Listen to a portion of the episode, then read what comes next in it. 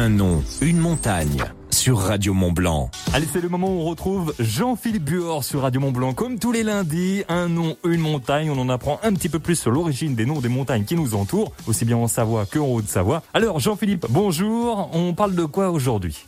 Alors aujourd'hui, on va parler d'un nom qu'on retrouve très couramment en Haute-Savoie, c'est le mot C'est, euh, notamment euh, pour ceux qui skient du côté de Samoin, il y a le plateau de C'est, mais c'est un nom qu'on retrouve euh, d'ailleurs sur plusieurs orthographes, S-A-I-X.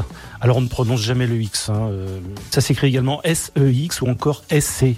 En fait, c'est un mot patois qui vient du, latin saxum et qui veut simplement dire rocher et qu'on retrouve euh, beaucoup. Alors il y a le C rouge, il y a la montagne de Cérosset, il y a le C du cœur euh, qui se trouve dans le Chablais, il y a également la montagne de Lassie. Tout ça, ça veut dire, ça vient de le C. Un jour d'ailleurs, on parlera des, fameux X. Pourquoi on ne prononce pas les X euh, dans le en savoyard? Voilà. Alors le C du cœur, pour ceux qui connaissent cette cette montagne qui se trouve dans le Chablais, le C du cœur n'a rien à voir avec le cœur. Hein. C'est un c'est un mot patois qui signifie col, le cœur. Voilà.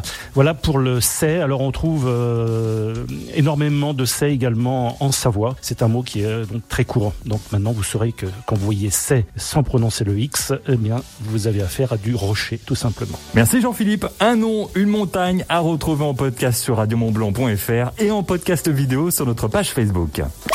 Un nom, une montagne sur Radio